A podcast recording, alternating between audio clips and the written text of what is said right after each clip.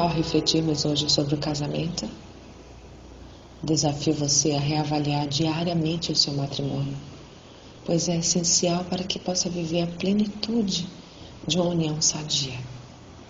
Algumas pessoas namoram-se do outro até casarem-se.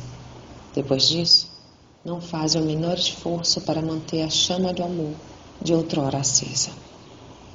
Mas o matrimônio é uma aliança e, como tal, não pode ser quebrada.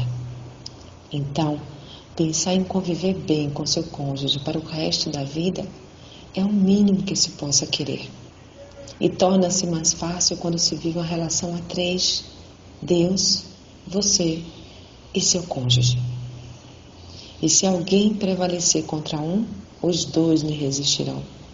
E o cordão de três dobras não se quebra tão depressa. Eclesiastes 4:12. Invista numa relação onde abunde amor, respeito, dedicação, fidelidade, companheirismo, cumplicidade e, acima de tudo, intimidade do casal com Deus. O casamento é construído dia após dia. Lembre-se da importância que é o vigiar e orar. E não permita que sua relação fique desprotegida. Não permita brecha na muralha do seu matrimônio. Tenha compromisso com a excelência seu casamento. E então, seu casamento está sadio ou sobrevive à base de remédios para aliviar os sintomas?